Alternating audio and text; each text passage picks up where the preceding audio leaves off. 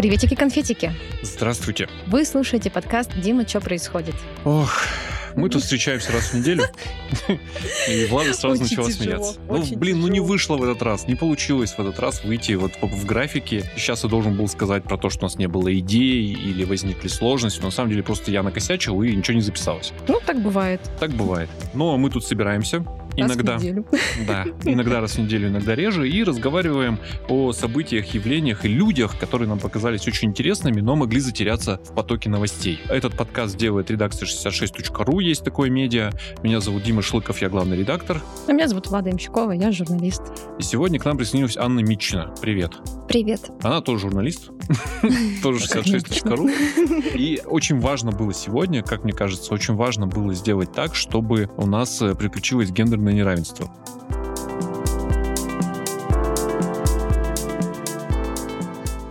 По всей стране несется страшным образом, как Русь-тройка, буквально. Очень странная и сомнительная, на мой взгляд, но тем не менее дискуссия, которая, ко всему прочему, приводит к каким-то конкретным уже решениям и изменениям вокруг. Дискуссия это касается, а, ну, там, темы абортов, э, демографии, права женщины на собственное тело и так далее и тому подобное. Но вы поняли, да, в тот случай, когда мы не в стороне от хайповых новостей. Но я заметил интересную тенденцию. Очень много где эту тему по традиции обсуждают э, суровые мужики с суровыми мужиками. Ой, какие вы счастливые люди. Э, Просто э, они обе сейчас смотрят на меня с непониманием.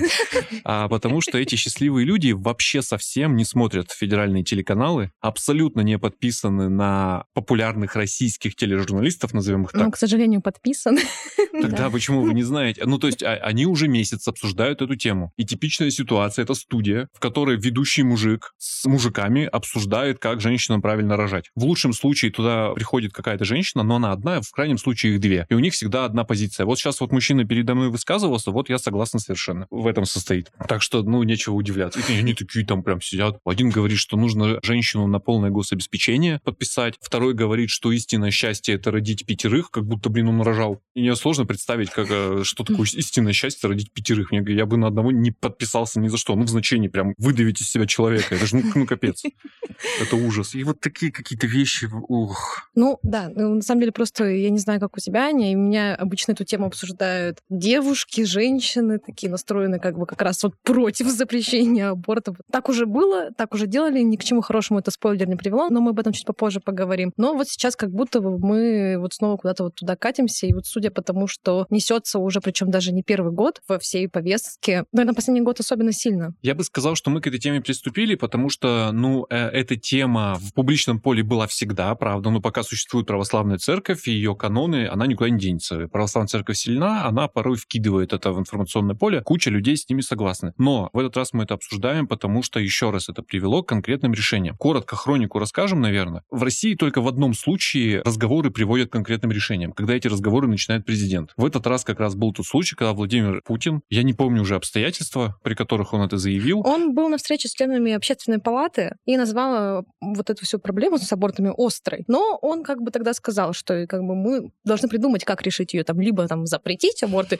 либо, например, улучшить э, социально-экономические условия. Ну, то есть буквально да. Но дальше почему-то все понеслось в практике запретить. Ну, что запретить, очевидно, это очень просто. И во многих-многих регионах, сейчас они, наверное, расскажут какие-то конкретные факты, я потому что их так на скидку не помню, натурально частные клиники начали отказываться от абортов, где-то ввели там дополнительные условия для проведения этой процедуры, где-то добавили там порогов для того, чтобы, ну, буквально там поговорить с батюшкой, или это обязательно должен быть не первая беременность, или женщина Или обязательно должна быть решить. в браке. Ну, короче, ну вот что-то такое. Ну, в общем, это приводит к конкретным решениям и к конкретным изменениям на местах. Не в Свердловской области, мы в Екатеринбурге сидим, в Екатеринбурге работаем. У нас как-то вот это все мимо прошло, ну, в том смысле, что в том числе законотворцы региональные публично и откровенно сказали, нет, мы не будем этой ерундой заниматься. Ну, не буквально так, они себе не могли этого позволить. Просто сказали, мы понимаем, к чему это приведет, и такого вопроса в повестке нет. В значении от отмены абортов. Но много где это в повестке есть, да, Аня? Да, например, в Курской области четыре медицинских центра из пяти, которые работают, отказались от проведения медикаментозного аборта. В том числе в Мордовии, в Тверской области, в Калининградской области ввели, прям приняли закон полноценный о том, чтобы запретить склонять к абортам. Это административное преступление, склонять к аборту?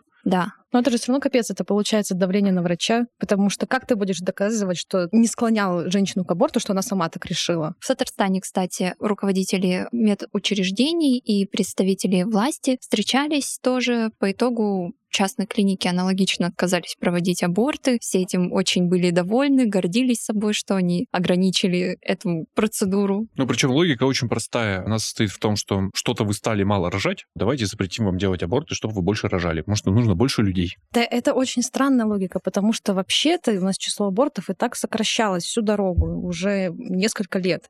И как будто бы вот эта вот искусственная мера, она абсолютно непродуманная. Мне очень странно, что она обсуждается уже вот на таких высоких уровнях, что уже принимаются какие-то решения, что уже идет речь о том, что давайте мы на федеральном mm-hmm. уровне поменяем законодательство, потому что пока все эти ограничения абортов, они противоречат федеральному вообще-то закону о материнстве или как-то там называется. Не очень понятно, как это все укладывается. Как это противоречит? Ну, женщина имеет право до 12, по-моему, недели да, при, по желанию сделать аборт, если она просто не хочет. Ну да, но тут же Аня правильно перечисляет, частные клиники отказались, да, с частными клиниками поговорили, а по полюсу ОМС это по-прежнему разрешенная допустимая процедура. Другое дело, что, ну, понятно, в, в бесплатной, условно бесплатной, конечно, стоит денег, причем больших. Да. Поэтому я всегда против того, чтобы бесплатную медицину называли бесплатной. Мы пока тут разговариваем, там какие-то миллионы были перечислены в фонд обязательного медицинского страхования, но не суть. Это как, как бы пока государственной медицины это не касается, то есть закон это напрямую не нарушает. Поэтому закон натурально надо поменять, э, иначе ничего не получится. Ну, вообще, как бы из ОМС тоже собираются это все дело исключить. Ну, собираются.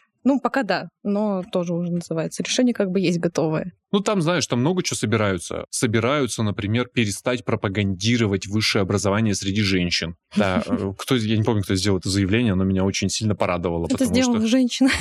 Да, потому что, ну, вот зачем-то ориентирую молодых девушек на высшее образование, они потом идут работать неожиданно. С сошли вообще. Да, строить карьеру и забывают про свой основной долг. Из цикла предлагают, предлагают же всякое, приравнять это к убийству, например, потому что по канонам церкви э, у плода есть душа, значит, это живой человек значит, это убийство. И там со сцен звучат а, лозунги типа «надо просто решить, на стороне мы добра или на стороне зла, тут не может быть никаких «но», убийство — это и есть убийство, там, но его ничего не оправдывает». Ну, короче, звучит-то всякое и продолжает звучать. Наверное, это во что-то выльется, но, конечно же, ничем хорошим не закончится, я подозреваю. Я все хочу понять вот этих людей с противоположной точкой зрения, которые как раз-таки выступают за отмену абортов, потому что, ну, как будто бы, если их понять, то можно строить какой-то, скажем так, более конструктивный диалог. За отмену абортов? Да, ну, так я так вовремя пришел, я, в отличие от вас, смотрю федеральный канал, я прекрасно знаю эту логику. Ну, вот как оно вот устроено? То как есть, оно как... устроено? Да. да. Ну, там есть несколько, несколько канонов, на которых это зиждется. Канон первый, я его уже перечислил, это часто люди воцерковленные, люди религиозные, и вера, она как бы предполагает следование канону бескомпромиссное, потому что, ну, это на то и вера, да, она не подвержена какому-то, простите, критическому осмыслению, не в, не в плохом смысле, а просто, ну, так это устроено вообще, в принципе, у человека. И люди верующие считают, что в момент зачатия внутри а, женщины появляется душа, что гораздо важнее тела, мозга, легких, ну, там всего на свете, ну, душа. Угу. Это живой человек. Как следствие, я уже эту логику описал, исторжение этой души — это, во-первых, убийство, смертный грех, во-вторых, ну, на все воля Божья, потому что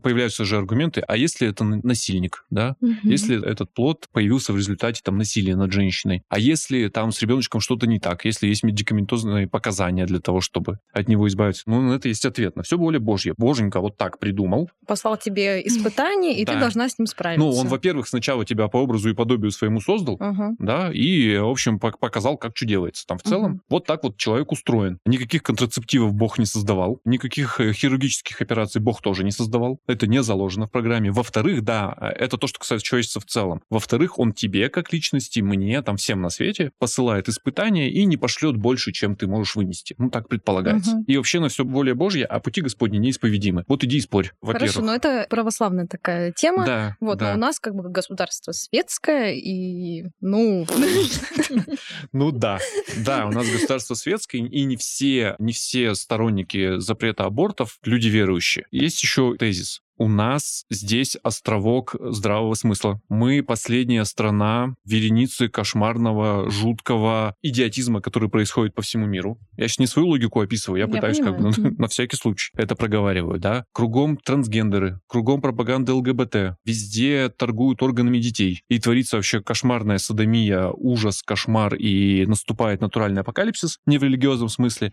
А у нас здесь традиционная страна с традиционными ценностями, и один из важных элементов этих ценностей — это семья. Мы тут родообщинное такое общество, мы эти традиции бережем, и как следствие роль женщины в этой системе координат мы тоже будем защищать. И у этой женщины, если честно, деторождение — это ключевая функция. И если женщина не исполняет свою ключевую функцию, а именно деторождение, то все остальное не имеет в целом значения. Поэтому тут вариантов нет. Если мы идем как бы к светлому будущему такого общества, никаких абортов быть, конечно же, не должно. Другое дело, что люди сами должны это осознавать, а для этого их нужно избавить от дурного влияния, ну, Запада. ну всяких злодеев, да. Мгм. Я ведь правильно не все говорю? В целом вот, ну, вот так, такая, такая дискуссия происходит. Да, и мне кажется, они эту функцию по большей части просто навязывают. Не то, что указывают, а специально формулируют, закладывают, чтобы женщины, в принципе, осознали, что они могут только одно, и в рамках государственной работы им больше нет места. Да, и отсюда вся эта логика, типа, зачем высшее образование вообще? Да. Зачем карьера? Приходит мужчина бородатый на федеральный канал и рассказывает историю. Сидел, говорит, я выпивал с одной легендарной женщиной, ныне покойной. Она э, налила водочки, мы выпили, она поставила и говорит, вот у тебя пятеро детей. Ты такой счастливый человек. Я бы всю свою карьеру, всю свою жизнь променяла бы на это счастье. И он заканчивает свою мысль тем, что дети — это отложенное счастье. А, потому что, да, ну почти дословно процитирую, потому что он говорит, вот ты гонишься за карьерой, ты гонишься за какими-то личными успехами, но это очень скоротечная такая штука. В 45 ты уже никому не нужна. Вот у тебя вся карьера кончилась, почему-то, не знаю. У тебя там, ну, ты у разбитого корыта сидишь, и никогошники рядом нет. Ну, это логика, стакан воды подать некому. А если у тебя пятеро детей, ну, сейчас тебе тяжело, да. Сейчас э, у тебя 56 рублей 87 копеек, безусловно, содержание. И вообще, как бы, ну, это труд огромный, женский почему-то. Это вообще меня не укладывается в голове. Еще всегда эта дискуссия о том, что, типа, это роль женщины. Мало того, что родить, так еще и почему-то вот этим вот всем заниматься тоже должна она, это ее предназначение. Но потом, когда тебе будет 45, 50, 60, 70, ты будешь совершенно счастлив. Абсолютно. Тебе аж пять стаканов воды принесут. Ну, кстати, вот у моей бабушки было пятеро детей. Ну как, у нее пятеро детей. Как-то я уже, ну, в взрослом возрасте, что-то мы сидели с ней на кухне, я говорю, слушай, на- нафига тебе пять детей? Там, правда, ужас был, там был прям кошмар, а, потому что, ну, это послевоенные годы, она одна, у нее там три работы, а она впахивает. Еще ситуация вот с этими пятерыми детьми, она прям как вот в очень давнем монологе одного очень давнего юмориста, когда он говорит, что когда у тебя много детей, это ситуация, когда младший сиську просит, а старший курить начал. Ну, ты буквально разрываешься ме- между этими проблемами. Ну, ей было сложно, очевидно. Но я говорю, ну вот, ну и зачем это было нужно? Она говорит, ну, как тебе сказать? Когда у тебя пять детей, ты сидишь вот так вот на кухне, чай попиваешь и говоришь, вот бы мне новый холодильник. И утром у тебя новый холодильник. Вот бы мне зубы все поменять. И в конце недели ты едешь все зубы менять. И это была ее логика. Возможно, никто из них финансово не состоялся в жизни там уровня Романа Абрамовича, но их пять. И в целом они себе могут позволить, скинувшись, купить мне все, что угодно. В любой момент. И пенсию, говорит, я не снимала уже очень давно. Она буквально пенсию тратила на внуков. Ну уж нафига? Ей не Мгм. нужны были эти деньги. Ну, отложенное счастье, в в этом смысле логика есть, но ну, как счастье. Я бы сказал, это отложенное благополучие, и то, как бы, ну, постараться все равно надо. Ну и то это как будто бы уже, наверное, вот в этой стадии, когда ты вот э, уже бабушка такая, и ты. Ну, получаешь 70, холодильник. Да, вот так. Ну да, да, да. Ну, то есть ты вот этот момент уже получаешь вот эти вот все плюшки, вот эти все страдания, они остались подалеку. Но я не думаю, что вот она тогда в моменте думала такая, вот зато на пенсии поживу вообще в кайф. Ну да, я вообще не представляю. Ну и там вообще были Пять. другие времена, и... э, Гораздо более тяжело, чем сейчас. Да. В послевоенном Свердловске пять детей. Это гораздо хуже, чем пять детей в современном Екатеринбурге, конечно. Ну и, кстати, не у всех такая ситуация была. У меня у прабабушки было пять детей. Они тоже родились после войны. И там вот не было такой ситуации, что каждый из них мог скинуться там и ей что-то купить. Они, по большей части, конечно, физическим трудом ей помогали, но и вся какая-то материальная ответственность ответственность легла на самого младшего сына, потому что он более-менее был финансово успешен. Но как бы не сказать, что ей от этого было как-то легче. Это, конечно, не тезис в пользу запрета абортов, безусловно, да. потому что в том же поколении моей бабушки, там, твоей бабушки, многие женщины просто умерли, потому что в какой-то момент э, в советской России были запрещены аборты, и женщины все равно делали эти процедуры, просто делали их там подпольно, в моргах, в ветеринарках, по, по квартирам. Ужас. Ужас э, в антисанитарных условиях, и, э, ну, кто-то калечил себя, в смысле, на всю жизнь, а кто-то просто умирал там от кровопотери, например, в результате неудачно сделанной хирургической операции. И, в общем, вот.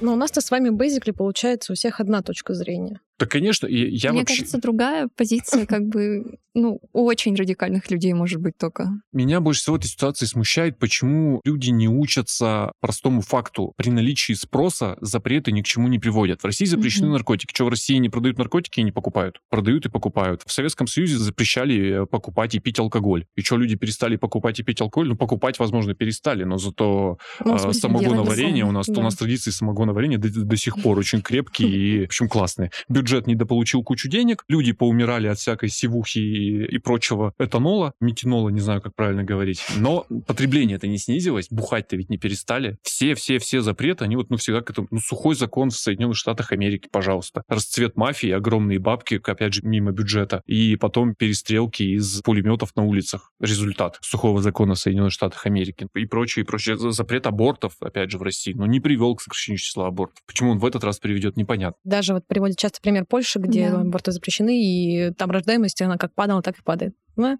Десятилетиями. Ну, расскажи про Польшу, кстати. С 90-х годов там действует запрет на аборты. С тех пор как бы рождаемость не повысилась, а продолжает падать, и ситуация там даже хуже, чем в России. И вот недавно, пару лет назад, был громкий случай, когда там полностью запретили какие-либо аборты, даже по медицинским показаниям. С тех пор ситуация тоже не улучшается. Ну, это как-то звучит как будто особенно глупо в маленькой бесшовной да. Европе и крохотной Польше, где, в общем, в другую страну приехать, это там, ну, 4 часа на машине и снова разрешены. Угу.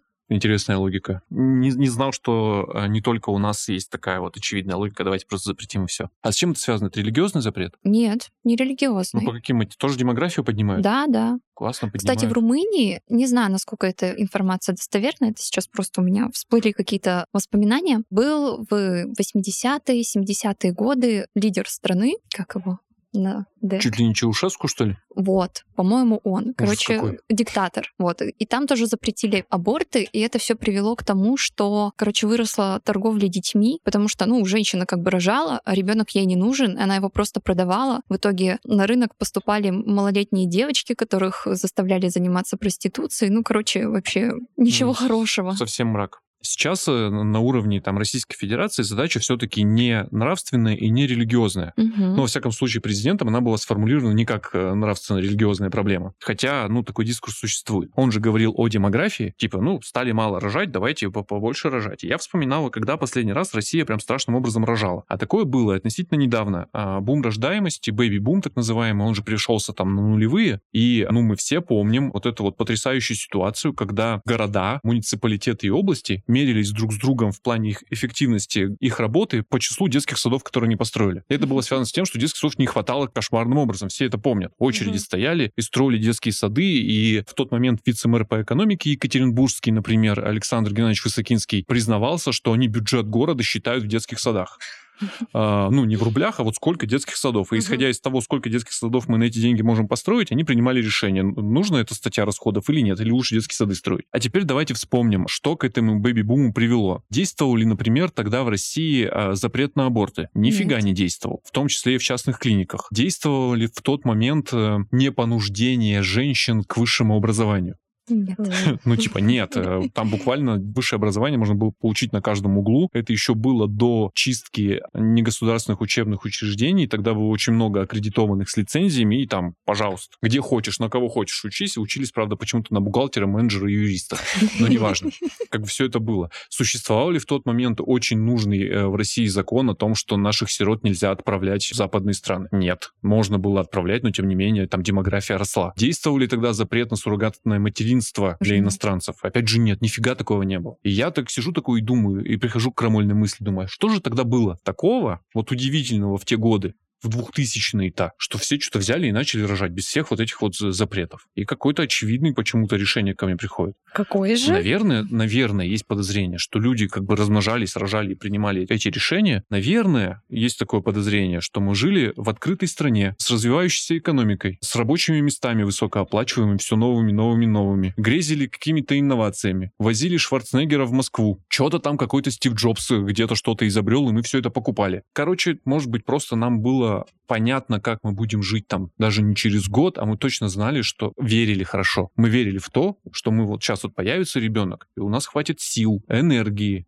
денег для того, чтобы его, ну, там, вырастить человеком. И если родится второй, тоже ничего страшного. И третьего мы тоже можем себе позволить. Ну, короче, мы, такое ощущение, что мы просто были уверены в своем будущем. Всего-то навсего. Ну, с другой стороны, на самом деле, там, за прошлый год очень много людей родили детей. Несмотря на то, что, как бы, как раз-таки сейчас стала ситуация абсолютно нестабильная, ничего не понятно, что будет завтра, не, не то, что там через год. Я тебе объясню, почему в прошлом году произошел всплеск. Ну, он, во-первых, не такой огромный был и продолжительный, естественно, как в нулевые. Вот. А во-вторых, э, ты закладывал лак на вынашивание ребенка 9 месяцев. А, ну... То есть в прошлом году они родились, их зачали как бы не в самый лучший период. Ну, в 21 году, когда как раз ковид закончился. Ну, как закончился? Ну, Это так, был он... период, когда люди много времени проводили дома, скажем так. Дома не, не сказать, что прям вот куча развлечений, скажем. Ну да, эпоха была как-то попроще, да. То есть, ну, нам казалось, что ковид это прям самое страшное, что может с нами случиться, самое неопределенное, но мы знали, что он кончится в 2021 году, уже было там довольно это очевидно. Да. Ну и там же скачок-то не огромный произошел. Ну, не огромный, но тем не менее, как бы, то есть было заметно, что и как бы, в общем, там по цифрам, я не знаю, и по своим каким-то окружениям, которые тоже вдруг резко начало рожать, и такая, что происходит вообще, почему? Это же подростковые роды какие-то. Но, тем вот не менее, такая. последний бэби-бум в России это там нулевые, может быть, начало десятых, потом как-то пошло на спад.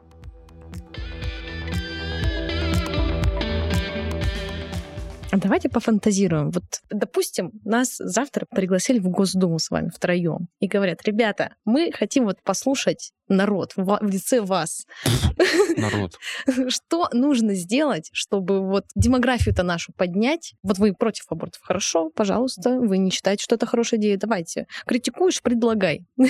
Ну, во-первых, ну ничего не сделаешь ты. Объективно вот в моменте быстро ничего не сделать, потому что натурально нужно просто строить и создавать экономику, в которой люди уверены даже не в завтрашнем дне, а в следующем десятилетии. Точно знают, что с ними будет. Во-первых. Во-вторых, как ни странно, нужно решить, а какого мира мы страна. Потому а у нас что, разные миры? Потому что в развитых странах рождаемость падает по совершенно объективным причинам. Люди поздно начинают принимать решение о том, что надо заводить детей, потому что да, они строят карьеру, да, они получают там высшее образование, они связаны с интеллектуальным трудом и, ну, там в этом ритме, на то это и развитые страны. А высокая рождаемость, она в странах третьего мира, в странах развивающихся, в развивающихся экономиках. Давайте будем там Индией, например. Не очень хочется. Почему? Прекрасная страна, это ее путь. Круто. Нет, ну Индия круто вообще, no offense.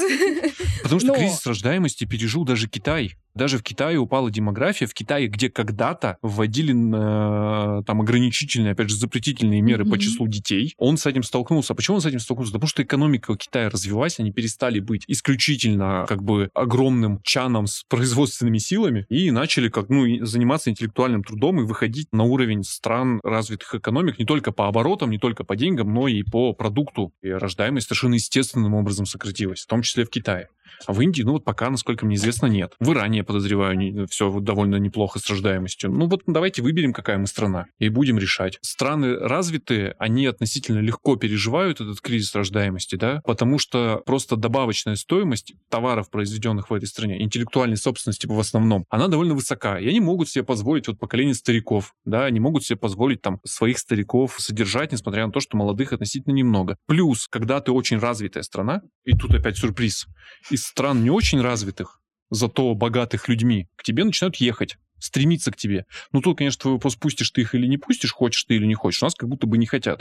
Потому что, обратите внимание, одновременно с дискуссией о том, что не запретить ли нам аборты, резко выросла публичная нетерпимость к мигрантам. Да. В том числе на федеральных каналах и, в общем, в официальной риторике. Мигрантам тут больше не рады, иностранцам здесь больше не рады, в том числе как бы из стран бывших республик. Мы тут русские люди, и мы тут свой русский мир без всяких абортов и контрацепции построим. Потрясающе. Ну, давайте, окей. Почему бы нет? Бедные страны неплохо размножаются.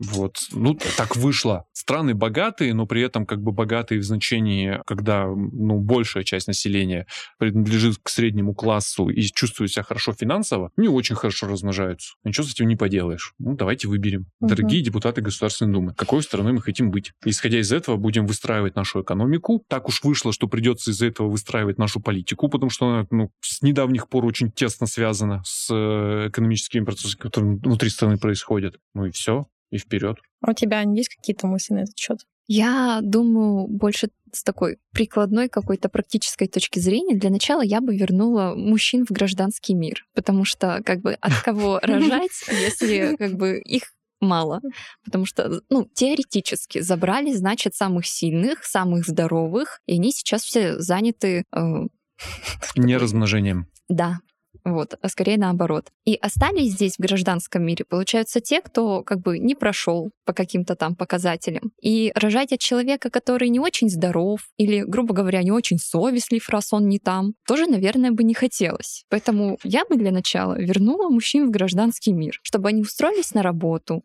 также платили налоги, потому что им не надо сидеть в декрете, они реже уходят на больничный. С детьми они тоже не сидят, поэтому они дольше работают, больше налогов приносят, денег денежки бы капали, и было бы так чуть получше. Нормас. У нас в сентябре проходил замечательный форум, женский форум, который у нас открывали одни мужчины. Да, у нас, у нас это в Екатеринбурге, если да. что, мы не имеем никакого отношения к его организации. Да, да, к счастью. Но в целом я там была на одной из дискуссий, на которой говорили даже не совсем безумные вещи. В частности, там говорили про необходимость э, секс-просвета вообще-то в школах. Секс-просвет — это проблема там типа абортов и вообще mm-hmm. как бы появления детей. Это как раз, это вот там изучается, проходится, объясняется. То есть и страны, в которых есть э, уроки секс-просвета, они показывают, как сказать, не, знаете, вот страшные показатели, что вот там все начали в 13 лет озорно заводить детей и беременеть беспорядочно, а наоборот, там э, повышается возраст половых дебютов, как это называется, там сокращается число как раз-таки абортов, потому что люди знают, что существует контрацепция, ну, вообще не торопятся, они как бы более осознанно ко всему этому подходят. А нас как будто бы пытаются поднять какую-то неосознанную, незапланированную и ненужную вот эту вот рождаемость получается. Очень напоминает, кстати, рынок труда. Ну, то есть сейчас рынок труда же столкнулся с тем, что людей не хватает, и все объявления сейчас такие. Вообще пофиг, есть у тебя образование, нет у тебя образования, вредные привычки, вообще ничего, пожалуйста, давайте будет 18 и будут руки. Много раз ездил в такси, много раз слышал э, рэп, который записал Уральский завод гражданской авиации, настолько ему нужны люди, и там буквально это, это рэп о том, что не надо тебе ничего знать, ты просто приходи, мы тебя всему научим, просто, пожалуйста, приди. Вот как будто бы ситуация с рождаемостью, она такая такая же, как, ну, там да, тоже да. не хватает людей, всегда пофиг уже каких. Счастливая семья, несчастливая семья, нормальный генофонд, ненормальный. Останется он в семье, или мы там права заберем э, родительские и в детдом отдадим. Наплевать. Пожалуйста, просто нарожайте. И в этом смысле секс-просвет нифига не решает эту задачу. Потому что, когда есть секс-просвет, нет той самой одноклассницы, которая забеременела в девятом классе и с тех пор только делала, что рожала. Ну, у каждого же такая есть. У меня такая есть. У меня нет в классе, но в параллели, ну как, Короче, я была в одиннадцатом, а эта девочка в девятом. Вот она тогда родила. Вот у меня тоже такое было, да, что как-то вот помладше. Ну вот, а как, как будто бы э, девочки, которые беременеют в девятом классе, а потом непрерывно рожают до конца детородного как бы периода своего, это в плане выполнения задачи «рожайте пофиг кого, главное побольше» вполне себе соответствует. Нам все равно на ваше счастье. Просто это честно нельзя сказать, мне кажется. На вашу уверенность в завтрашнем дне. Нам, в общем, даже наплевать, будут ли счастливы ваши дети. Просто нужны вот руки, ноги, головы маленькие, чтобы они росли. Я вообще, кстати говоря, видел где-то статистику, что сейчас на женщину приходится что-то 3 с копейками ребенка. На каждую женщину в России. Капец. Это очень много. Это очень много. Э, мне кажется, это ошибка какая-то статистики. Ну, либо да, вот. Я поэтому... Мне кажется, на ребенка приходится 3,5 женщины, скорее так. Ну, нет, ну там, ладно, я перепроверю, короче говоря, но... Очень просто... маловероятная статистика. Я просто это вчера где-то увидела и такая, можно теперь всегда, когда тебя спрашивают, когда дети, а у меня не есть статистически, аж три.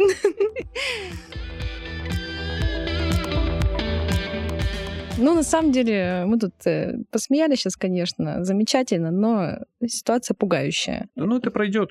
Ну, Но, к сожалению, через ошибки, и очень страшно, что это могут быть ну, такие печальные ошибки. это ошибки, которые могут стоить людям жизни. Я не хочу, чтобы у нас появлялись новости. На сортировке женщина умерла на столе у ветеринара в процессе нелегального аборта. Ну, это, ну, ну, это жуть вообще. Ужас вообще. Вот. Новости-то женщина выбросила своего ребенка из окна, фрапирует страшным образом, я потом спать не могу. Хотя разные бывают случаи, безусловно. Иногда это просто вовремя не выявленная пострадовая депрессия. Кстати, как там у нас с психологическим сопровождением Мгм. женщин?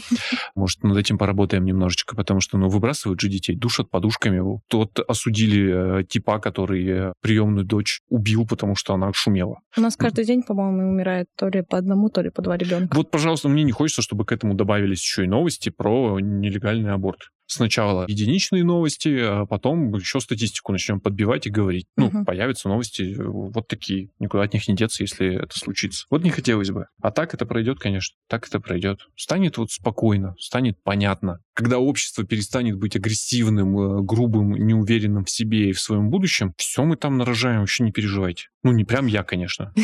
Э, Я, скорее всего, к этому моменту уже буду не полезен в этом процессе, но вообще в целом, конечно, все будет хорошо, ничего страшного не случится. Я надеюсь, мы застанем эти времена еще молодыми и цветущими, Но я понимаю, репродуктивно способными.